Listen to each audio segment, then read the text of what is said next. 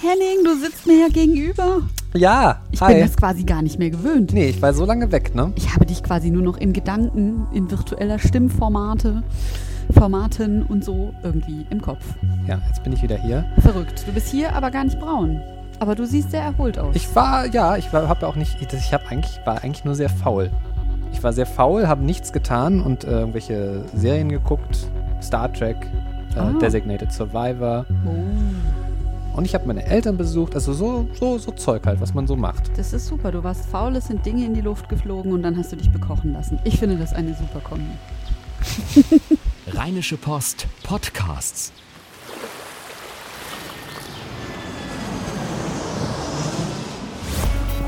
Gut Leben, der Podcast rund um Reisen, Gesundheit und alles, was unser Leben sonst noch besser macht. Donnerstag, der 19. Oktober 2017, also ein Tag Verspätung, weil wegen Isso. Hallo Weil wegen Susanne. ist so. Hi, hi Henning. Wir podcasten wieder, das ist sehr, sehr schön. Und ähm, wir haben ein brisantes Thema direkt jetzt zu Anfang. Und es besteht aus, ich zähle durch, sechs Buchstaben. Ja. Ähm, wenn man das Ä dann nicht als zwei Buchstaben zählt, äh, wie auch immer. Es geht jedenfalls um Kretze. ja, mach das nicht so neu, modern und poppig. Das ist echt nicht. Vor, vor allem nicht bei so einem Thema. Ja. Ähm, äh, warum, warum sprechen wir drüber? Also was wir wissen, und das ist das, was ich auch ähm, schon gelesen habe, ist, dass äh, sich diese Krankheit, Kretze, wo man ja eigentlich dachte, so das gäbe es nicht mehr, dass sich das in NRW so über die letzten Jahre immer weiter ausbreitet, dass die Zahlen steigen. Und jetzt kommt auch noch dazu, also eigentlich sagt man ja, es ist gut behandelbar, aber jetzt gibt es da auch noch an der Stelle Probleme. Ja, also ähm, der Hauptgrund, warum es wichtig ist, darüber zu sprechen, ist, weil ähm, ich habe einen Artikel geschrieben, der erschien bei uns sowohl online als auch in der Rheinischen Post Printausgabe und daraufhin haben sich ganz furchtbar viele Leser bei mir gemeldet ähm, und mich angerufen, mir E-Mail, haben mir E-Mails geschrieben und waren unheimlich bewegt. Da waren teilweise Mütter drunter, die auch wirklich sehr verzweifelt waren, weil es bei Kindern eben sehr schwer ist, die Krätze wegzubekommen. Ähm, einfach weil die natürlich über die Gemeinschaftseinrichtungen, über das Waschen, Spielen und so, die, da ist das Problem des Rückfalls unheimlich hoch. Denn da tritt das ja sowieso am häufigsten auf. Also es sind meistens irgendwie Umgebungen, in denen viele Menschen auf relativ engem Raum zusammenhocken. Genau. Zum Beispiel in so einer Redaktion oder so. Zum Nein, Beispiel in Spaß. so einer Redaktion, genau, in so einem Großraumbüro in so einer Redaktion, ja. Ähm, genau. Äh, und äh, das andere waren eben äh, Menschen, die sich unheimlich Gedanken darüber gemacht haben oder die das sehr bewegt hatten, die sich gefragt haben, wie kommt es denn zu dieser Ausbreitung? Mhm. Und das dritte waren Menschen, die betroffen waren und die und das äh, fand ich sehr krass. Gab es viele Fälle, die einfach falsch diagnostiziert worden sind, die Ach. wirklich von Pontius zu Pilatus gelaufen sind. Ähm, und da hieß es dann, der, man hätte Neurodermitis. Dann wurden also da heftigste Hautmedikamente gegeben, bis hin zu Nebenwirkungen wie Herzinfarkt und sonstigen. Was? Und Krass. eine, es wurde Krätze nicht diagnostiziert. Also da können wir gleich noch drüber sprechen, aber das vorab, also haben Mhm. sich viele Leser gemeldet, waren sehr emotional. Und deswegen wollte ich also zum einen ähm, sagen, genau, du hast es angesprochen, Therapie, Thema Therapie. Es gibt zwei Methoden. Das eine ist eine Creme und das andere ist eine Tablette. Die Tablette ist erst seit letztem Jahr in Deutschland zugelassen. Es gibt ein Alternativpräparat in Frankreich. In Deutschland ist es eben erst seit einem Jahr zugelassen und ähm, äh, die ist sehr effektiv, weil es eben äh, anstatt dieses Cremen, da kann das eben manchmal sein, dass die Tiere nicht so ganz abgetötet werden, Mhm. dass da irgendwie nochmal was durchgeht, dass eben die Rückfall, der Rückfall ist insgesamt höher, weil das äh, natürlich sich im Körper langsamer abbaut, wenn das als Medikament genommen wird und auch komplett wirksam ist. Gerade bei Kindern wichtig. Und jetzt hat der Hersteller seit September Lieferengpass. Ach, krass. Und äh, es ist Das, eben passiert so. das eigentlich häufig bei Medikamenten? Ja, genau. Das ist eben der Punkt. Das passiert tatsächlich ähm, häufiger. Ich habe jetzt äh, mit dem Hautarzt, äh, mit dem Oberarzt der Hautklinik Uniklinik Köln gesprochen.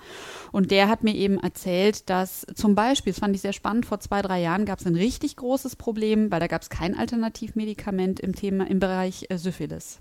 Da gibt es eben nur ein Antibiotikum, das wird gespritzt ähm, und dann ist das auch sehr effektiv. Aber wenn das eben nicht vorhanden ist, dann schreitet die Krankheit fort, die ja am Ende auch tödlich sein kann oder tödlich ist. Und, ähm, Also Syphilis jetzt. Syphilis. Ja, gut, okay. Syphilis, Syphilis. Wir sind im Moment bei Syphilis. Und das war wirklich ein Problem, weil die hatten monatelang äh, Lieferprobleme. Ja.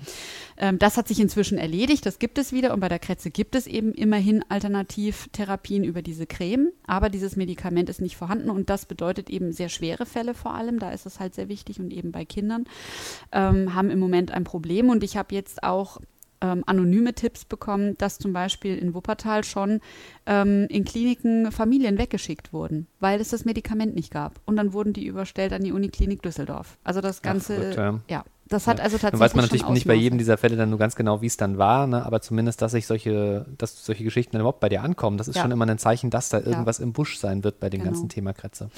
Und der Arzt sagte eben auch, also in Köln, und das sind ja Fälle, die alle in der Statistik nicht auflaufen, behandeln sie eben inzwischen täglich Neupatienten mit De- Kretze. Denn meldepflichtig ist das Ganze ja nur, wenn es in irgendwie eine so einer gemeinschaftlichen Im Umfeld Kindergarten, auftritt. im Seniorenheim, in Flüchtlingsunterkünften, wenn es eben in Gemeinschaftsunterkünften auftaucht, dann ist es meldepflichtig. Mhm. Ja. Ich gehe davon aus, dass sich das irgendwann demnächst ändern wird, denn eigentlich ist es Wahnsinn äh, an allen Ecken und Kanten. Die Ärzte machen jetzt nicht richtig Alarm, aber sie sagen eben schon, die Zahlen sind deutlich gestiegen, Mhm. sie haben deutlich mehr Patienten und es ist keine Flüchtlingsthematik, Ja. sondern es ist eine Thematik, die eigentlich was mit sozialen Brennpunkten zu tun hat.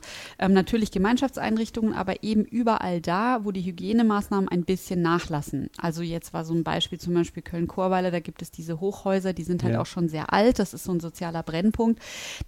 Und einfach schon alleine wegen mangelnden, ich sag mal, Renovierungsmaßnahmen und so Mhm. weiter, ja, da kann sich einfach sowas dann leichter verbreiten. Ja, weil das wäre nämlich ja die große Frage so, ne? Wieso, wieso verbreitet es sich dann, dann, dann plötzlich? Weil irgendwoher muss das ja kommen. Ja. Genau. Also das ist eben äh, mangelnde Hygienemaßnahmen und Menschen, die viel aufeinander sitzen.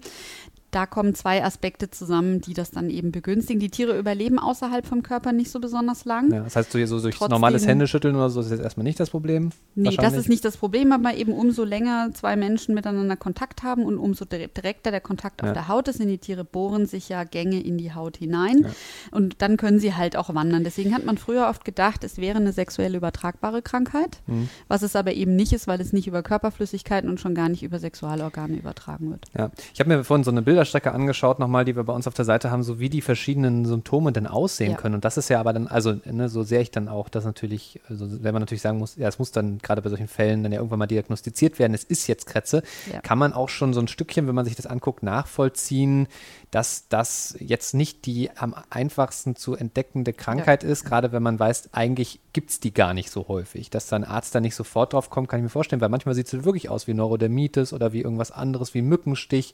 Ähm, also es sieht, kann sehr, sehr unterschiedlich aussehen, wie sich das auf der Haut äußert. Teilweise ist das total fleckig, teilweise ist das nur an einer Stelle. Ähm, also das, ne, es sind ja auch unterschiedliche Symptome, die da auftreten. Irgendwie einmal ist es irgendwie Eiter und dann ist es einmal irgendwie juckt es halt an einer Stelle, weil die sich durch, das, durch die Haut graben. Das ist ja sehr, sehr unterschiedlich. Absolut. Und es ist leider jetzt ein Phänomen oder es sind zwei Phänomene, die sich, äh, die sich konterkarieren, die jetzt aber beide auftreten. Das eine ist, ähm, es gibt mehr Krätzefälle und weil immer noch nicht alle Ärzte das so richtig auf dem Schirm haben, unterschätzen sie es, halten sie es für was Falsches oder schicken Patienten weg. Also es gab auch eine Anruferin, die erzählt hat, sie ist äh, durch die Stadt gelaufen, hat sich verschiedene Dermatologen rausgesucht und keiner wollte sie einfach aufnehmen und äh, sie äh, spontan in die Sprechstunde dazwischen schieben, wo sie sogar gesagt hat, sie schätzt, dass sie hat Krätze, was natürlich dann fahrlässig ist gegenüber der Bevölkerung.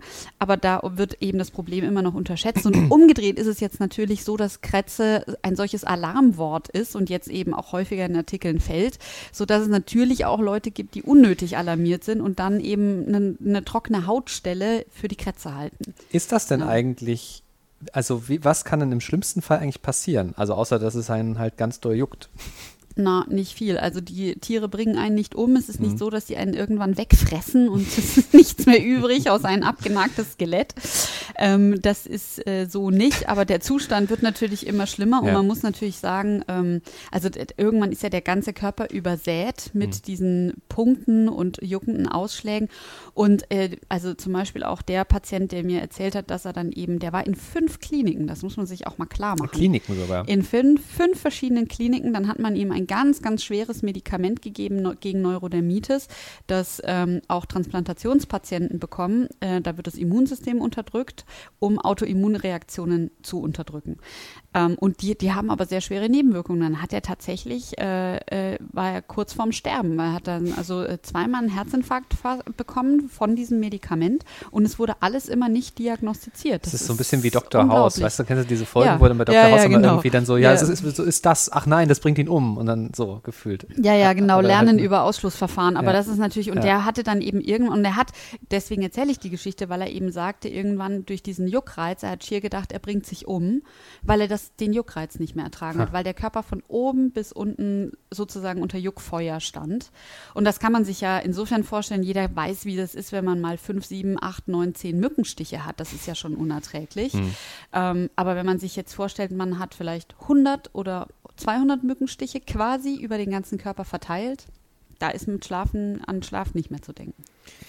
Also wichtiges Thema insofern, die Botschaften sind zweierlei. Das eine ist, wenn man wirklich glaubt, man hat Krätze, dann sollte man sich nicht abwimmeln lassen, im Zweifelsfall in die Notaufnahme gehen, dann ist es eben so. Ja. Man sollte ja immer mit der Notaufnahme vorsichtig sein, aber ja. wenn es wirklich so ist, dass man von ähm, den niedergelassenen Ärzten konsequent mhm. weggeschickt wird, ist das dann die Adresse, weil man muss, man kann es nur diagnostizieren, indem man mikroskopisch eine Untersuchung macht. Und das zweite, die zweite Botschaft ist, ähm, auch wenn man das jetzt vielleicht in nächster Zeit häufiger hört, dass es einen Lieferengpass gibt, es gibt ein Alternativmedikament und zwar einmal in Form von dieser Creme und dann ist es auch so, dass man ähm, das Medikament aus Frankreich importieren lassen kann und manche Kassen bezahlen das auch. Nicht alle Kassen bezahlen das. Ähm, ich hatte jetzt gehört, äh, also ich hatte jetzt von einem Fall gehört, da, da die eine Kasse hat es übernommen, die andere Kasse okay. hat es eben nicht ja. übernommen. Ähm, aber man sollte das dann versuchen, wenn man eben wirklich ein schwerer Fall ist, weil die Option gibt es, es aus Frankreich importieren zu lassen. Ja. Nicht genau. abwimmeln lassen, das ist ja genau. schon mal ein ganz, ganz wichtiges äh, Ding dabei. Ich finde es auch so verrückt, dass man dann ja dann trotzdem, trotz dieses Medikaments, weil die dann irgendwie noch, hängt dann noch irgendwo in der Kleidung drin, da musst du irgendwie alles einmal alles waschen, einmal waschen und dann auf 60 Grad und dann noch Zweimal. überall saugen und dann mhm. am besten das, was du gewaschen hast, trotzdem erstmal nicht wieder direkt anziehen, weil, also es ist schon richtiger Aufwand. Ja, das und ist das richtiger ist, Aufwand. Ja, deswegen sind die Mütter, die mich anrufen, in der ja. Regel auch völlig aufgelöst, weil das so viel Arbeit ist. Ja ähm, dass die einfach, ich meine, Hausarbeit ist ja sowieso schon, einen Haushalt zu schmeißen, ist ja eh schon viel Arbeit. Aber wenn man dann alles doppelt und dreifach machen muss, ähm, das ist, also, ne, das ist eine unglaubliche psychische Belastung plus das weinende Kind noch dazu. Also, mhm. ja. Okay, aber wenn man sich da informieren will, wir verlinken natürlich die ganzen Texte, die es rund um das Thema Krätze gibt, ähm, auch nochmal bei der Folge auf podcasts.rp-online.de, dort beim Gutleben Podcast dann kann man sich das da alles nochmal anschauen. Das machen wir übrigens sowieso bei jeder Folge. Genau. Ne? Kann man immer schön dann das alles nachschauen. Wollen wir über was Schöneres sprechen? Fände ich gut, aber beim Thema Eltern könnten wir bleiben. Ja, das stimmt, wobei ich auch gar nicht weiß, ob das Thema, worüber wir jetzt sprechen, so schön ist. Ja. Es geht darum, es gibt einen äh, schönen Text von der lieben Kollegin Tanja Walter mit der großen Frage, werden wir unseren Eltern mit der Zeit immer ähnlicher? Eine ganz heiße Frage. Ja, das ist, äh, und das Schlimme ist, ich habe da so drüber, ich habe das gesehen und dachte so, Mensch, da müssen wir im Podcast drüber reden, weil mir irgendwie sofort so diese Momente in den Kopf gekommen sind, wo ich mich selbst dabei ertappt habe, so zu denken, na, irgendwie, irgendwie so ein bisschen wie bei meinen Eltern ist das jetzt schon. und ich muss auch sagen, ich bin, glaube ich, echt über die letzten Jahre spießiger geworden. Und ich will gar nicht sagen, dass meine Eltern jetzt spießig sind. Ich glaube, sie sind ziemlich unspießig an vielen Stellen. Aber naja, irgendwie. Also aus Kinderperspektive ist es dann eben doch spießig. Ja, genau. klar, völlig klar. Ja, also ähm, ich habe natürlich auch darüber nachgedacht. Bei mir, muss ich sagen, merke ich es optisch insofern sehr stark, als dass ich äh, als Kind und Jugendliche immer meinem Vater aus dem Gesicht geschnitten sah, ja. aussah. Also es ist wirklich krass, ähm, war ganz frappant die Ähnlichkeit. Und meine Mutter war kaum zu sehen. und äh, umso älter ich geworden bin, umso mehr sah man dann plötzlich meine Mutter. Also man mhm. erkennt meinen Vater schon auch immer noch. Das ist natürlich nicht weg. Aber jetzt, wenn ich in den Spiegel gucke, dann sehe ich es auch. Und früher war das einfach nicht zu sehen. Das äh, fand ich äh, schon zum Beispiel sehr interessant. Und das ist ja auch der Teil, der irgendwie genetisch sehr also zwar, dass es so eine Veränderung gibt, ist vielleicht jetzt nicht unbedingt so logisch. Keine Ahnung, bin, ne, wir sind beide keine Gentechniker. Nein. Also das, wer weiß, was da genau für Prozesse stattfinden, dass das so ist. Äh, aber zumindest ist das ja noch was, was man sich irgendwie ganz gut erklären kann. Ja, dass äh, da irgendwie das eine Gen mehr durchkommt als das andere oder so und dass es da einen biologischen Zusammenhang gibt, ist klar. Aber die große Frage ist ja auch so was, was so Eigenschaften und Verhaltensweisen und so angeht. Absolut. Ähm, und da ist natürlich dann, also du kannst ja keine, also nicht, nicht so wirklich zumindest, hätte ich jetzt gedacht, Verhaltensweisen vererben. Das ist ja, das passiert ja in mir drin. Aber was ich jetzt aus dem Text gelernt habe, ist, äh, also man ist da ja auch noch, ne, viele Dinge wissen wir auch einfach noch nicht über unser Hirn und was das wie genau funktioniert. Aber zumindest, dass so bestimmte Sachen wie, wie, ähm, ähm, wie, wie ist das beschrieben in dem Text, wie man irgendwie mit bestimmten Dingen umgeht oder in Stresssituationen oder so reagiert, dass das zumindest irgendwie übertragen werden kann, quasi über die Gene. Ja, nicht mal unbedingt über die Gene, also ja, aber vor allen Dingen ist es eben so, ähm, wir lernen eben ähm, Lösungsstrategien auch über Nachahmung. Und das funktioniert nicht nur, indem ich meinen Eltern dabei zugucke, wie sie eine Banane schälen und ab dann verstehe mhm. ich, okay, wenn ich an das Fruchtfleisch ran will, dann muss ich das gelbe Zeugs drumherum abmachen, sondern das ist eben auch in zwischenmenschlichen Situationen so. Das, was ich bei meinen Eltern erlebe, wie sie mit anderen Menschen umgehen oder wie sie mit Stresssituationen umgehen und wie sie dann natürlich auch mit mir umgehen in diesen Stresssituationen, das sind Dinge, die nimmt man automatisch wahr und das, was automatisch da ist, ist natürlich immer schneller als das, das, was ich mir irgendwann später mal antrainiere. Das heißt, ja. wenn ich in einer Stresssituation bin, in der ich ganz schnell nach einer Lösung suche, dann ist es wahrscheinlich, dass ich quasi reflexartig die Handlung nachahme, die ich immer gesehen habe. Und das ist dann je nachdem, ob die Eltern eben zum Beispiel jetzt, wie, wie Tanja Walter es geschrieben hat, wenn die zum Beispiel immer sehr viel gestritten haben oder sehr verbal waren, dann mag das sein, dass ich also furchtbar rumfluche. Ähm, oder wenn sie streiten immer aus dem Weg gegangen sind, dann ist die Wahrscheinlichkeit hoch, dass ich vielleicht auch eher mich erstmal hinsetze und schweige oder nicht viel dazu zu sagen habe oder was weiß ich, einmal um den Block gehe und dann erst das Gespräch suche oder so. Ähm, genau, einfach weil es erlernte oder bereits gesehene Verhaltensweisen sind. Und das kann halt auch für andere Dinge äh, gelten, sowas wie politische Einstellung zum Beispiel. Ja, also es sind alles quasi gelernte Sachen und so ein bisschen auch noch Rückbesinnung später. Man hat dann vielleicht seine rebellische Phase, wo man dann komplett alles gegenteilig zu dem ja. macht, was wie die Eltern es getan haben. Und später dann, wenn man, das fand ich so schön, wenn man dann Messe in der Situation ist, weiß ich nicht, man hat Familie oder man muss sich plötzlich im Job orientieren, dann verändern sich natürlich Sichtweisen und dann gibt es so eine Art Rückbesinnung mhm. auf das äh, und dann kann man sich dann vielleicht sogar richtig reinversetzen in das, die Situation, wie es dann den eigenen Eltern gegangen ist. Ja, das fand ich auch äh, eine ganz interessante Idee. Und äh, es hat mich aber auch dieser Abschnitt an ein Interview erinnert, das ich mal mit einem Psychologen geführt habe, der mir eben erklärt hat, dass diese ganzen Trotzphasen, die Kinder so durchmachen, insofern eben so wichtig sind, weil sich Babys in der Symbiose mit Eltern wahrnehmen. Mhm. Die können keinen Unterschied ziehen, psychisch und körperlich, zwischen sich selbst und den Eltern. Und die erste Trennungsphase, die sie durchmachen, die kommt dann so im dritten, vierten, fünften Lebensjahr ja. Und da fangen die dann an, weiß ich nicht, den Löffel durch die Gegend zu werfen, den Brei nicht essen zu wollen und so weiter.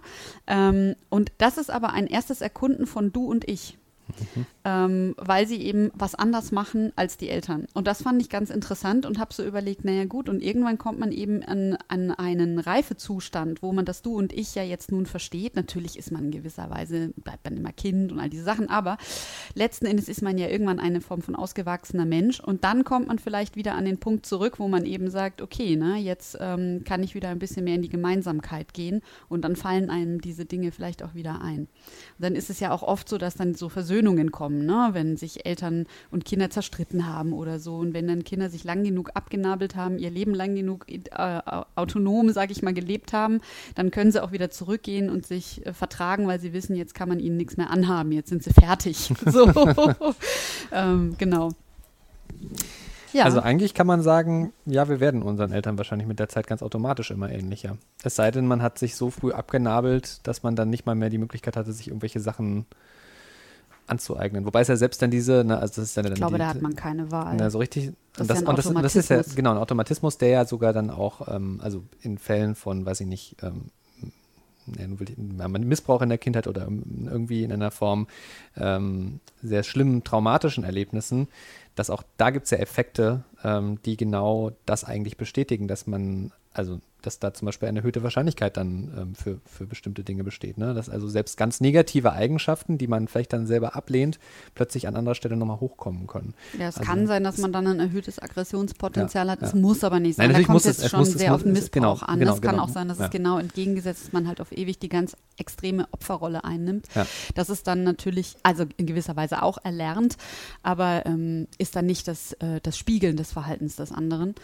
Ähm, ja, äh, was ich aber schon auch äh, wichtig fand an dem Text, war eben die Aussage, ähm, äh, es ist nicht zu spät, um das zu ändern. Es gibt in der Therapie diesen schönen Satz, es ist nie zu spät, um eine glückliche Kindheit gehabt zu haben. Ähm, und da geht es aber es ist schon witzig, ne? Man fängt dann doch irgendwie, und da ist der Text auch ein gutes Beispiel für, immer wieder bei der Kindheit an.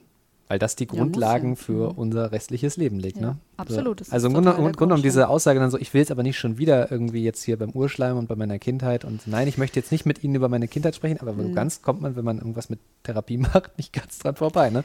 Ja, man kommt nicht ganz dran vorbei, auf jeden Fall. Das ergibt sich dann irgendwie automatisch so. Ja. Es gibt inzwischen schon viele Therapieansätze, die darauf auch verzichten. Also äh, es gibt dieses, äh, diese systemische Therapie oder die lösungsfokussierte Kurzzeittherapie. Da wird sehr, sehr in wenigen Stunden, manchmal nur in drei, vier Stunden, Mhm. in Anführungszeichen radikal gearbeitet. Wenn man das jetzt vergleicht mit so einem psychoanalytischen Ansatz, der manchmal drei, vier, fünf Jahre geht und man muss man eben sehr viel über seine Mutter und seine Träume und so reden. Also man braucht das nicht unbedingt. Es kommt aber halt schon sehr stark aufs Problem an. Wenn jetzt eben jemand aus einer äh, sehr gewalttätigen Kindheit kommt, dann wird vermutlich ähm, ähm, werden drei, vier Stunden nicht reichen. Aber wenn jemand kommt und ein relativ pragmatisches Problem hat, dann ähm, kann das eben schon sein. Aber ja, in der Kindheit werden wahnsinnig viele Grundsteine gelegt und halt viele Dinge, die man so gar nicht wahrnimmt, die eher so peripher sind. Das, das ist zum Beispiel was, was mir aufgefallen ist in der Vorbereitung auf den Podcast. So, ich habe darüber nachgedacht und habe so gedacht, es sind eher bei mir so die kleinen Situationen, wo ich dann Ja. feststelle, jetzt sage ich sowas zum Beispiel, wo ja, ich immer gedacht habe, das hat mich immer, zum Beispiel meine Mutter, die sagt immer gerne von hinten durch die Brust ins Auge. Das ist so ein, von, so ein Sprichwort für, es passiert was, äh, einer macht was und so hintenrum und plötzlich ist es da. Und ich mochte diesen Ausspruch nie. Und äh, manchmal benutze ich den jetzt. Mhm. Und ich fand den immer doof, weil ich ihn so, so plastisch fand. Das war mir immer etwas unangenehm. Und dann ist es mir irgendwann mal rausgerutscht und ich dachte so, es kann jetzt nicht wahr sein. Und eher so in diesem Spektrum der Kleinigkeiten, wo ich so merke, da, da plöppt das so hoch. Ja, es können ja aber dann eben auch so Sachen sein wie hier, ne, ähm, äh, du bist so stur wie dein Vater, so solche, so, solche Geschichten, ja, oder irgendwelche so, so Das sind die Glaubenssätze, Ja, aber, die- ne, die- dass man die so mitbekommt. Ja, ja, genau, aber Mhm. ne, irgendwie so sei doch mal, sei, sei doch mal vernünftig oder so, ne? Und, und all, all, all diese Dinge, dass das, ähm, da muss man halt dann so ein bisschen gegen ankämpfen und sich das erstmal so ein bisschen, wenn man das ändern will, äh, sich erstmal ein bisschen bewusst machen, so wo das vielleicht auch herkommt. Ja, ich sage ja immer, Eltern haben eigentlich gar keine andere Chance, als es falsch zu machen. ähm, was ich damit meine, ist, dass es nun eben auch ein Teil der Aufgabe von Eltern ist, dass sie uns Dinge mitgeben, an denen wir arbeiten können, um uns selber zu entwickeln, um auch zu entdecken, wen, wer möchten wir eigentlich irgendwann mal sein. Nicht nur, indem wir Dinge tun, die uns Spaß machen, sondern eben wieder auch durch das Ausschlusskriterium. Genau, was wollen wir nicht sein, was wollen wir nicht genau, machen, ja. Was ärgert uns, was regt uns auf, ähm, wo merken wir, damit geht es uns nicht gut und so weiter. Und insofern ist das auch nur eine Form von, von Erfahrung, die wir da machen, die aber, auch wenn sie dann an der Stelle nicht schön ist, aber es ist eigentlich eben ein Teil der Aufgabe von Eltern, Dinge falsch zu machen, damit wir werden können, wer wir sein sollen. Ja, ähm, und insofern sind natürlich diese negativen Glaubenssätze, Eltern können gar nicht anders, als uns auch negative Glaubenssätze über uns mitzugeben, ähm, was aber nicht heißt, dass man die ein Leben lang an denen leiden muss, sondern dann ist es je nachdem, wie schlimm das ist. Manche Menschen, für manche ist es halt nicht so tragisch und bei anderen Menschen ist es aber so, die wurmt das eben ein Leben lang. Und dann macht es halt schon Sinn, daran zu arbeiten und dafür zu sorgen, dass die auch aufhören. Also Ratschlag von ähm, Susanne Hamann, Gut Leben Redakteurin. Liebe Eltern, macht doch einfach ein paar, ein paar Sachen falsch. So habe ich es nicht gesagt. Nein, Nein, das nein. ist was anderes. Ich meine das ganz meta, lieber Henning, das müssen wir hier schon klar haben. Sonst habe ich morgen lauter aufgewühlte Anrufe bei mir, die sagen, entschuldigen Sie bitte mal. Das wollen wir ja nicht. Das Nein. wollen wir ja nicht. Aber wirklich also sehr, sehr spannend. Irgendwie, ich glaube, da kann man noch sehr, sehr lange drüber reden und auch nachdenken. Ähm, vielleicht irgendwie beim, weiß ich nicht, es wäre auch spannend, wie uns die Leute hören. Weil ich stelle mir gerade vor, dass jemand unseren Podcast zum Einschlafen hört und äh, jetzt dann quasi diese Frage noch so im Halbschlaf, im Halbdämmern, was habe ich eigentlich von meinen Eltern mitbekommen, darüber jetzt mal nachzudenken. Das ist wie Schäfchen zählen. Ja, ein Schäfchen, zwei Schäfchen. Okay, wir äh, schweifen ab. Ähm, haben wir noch was? Nö, eigentlich nur, dass ähm, eben solche Anregungen, Fragen, Dinge, die äh, unsere Zuhörer bewegen. Ähm, ich habe es ja am Anfang schon gemerkt, wir beantworten jeden Anruf, jede E-Mail, alles, was uns erreicht. Wir nehmen es gerne mit, recherchieren es aus, also einfach durchklingen ähm, oder ähm, uns eine Nachricht hinterlassen auf unserer Facebook-Seite Gut Leben, ähm, auf gutleben.rheinische-post.de, das ist unsere E-Mail-Adresse und natürlich gerne abonnieren im iTunes Store Ja. und wieder einschalten. Und weiterempfehlen, da freuen wir uns sehr drüber. Bis nächste Woche. Bis nächste Woche. Tschüss. Ciao. Keine Lust, auf die nächste Episode zu warten? Frische Themen gibt es rund um die Uhr auf rp-online.de.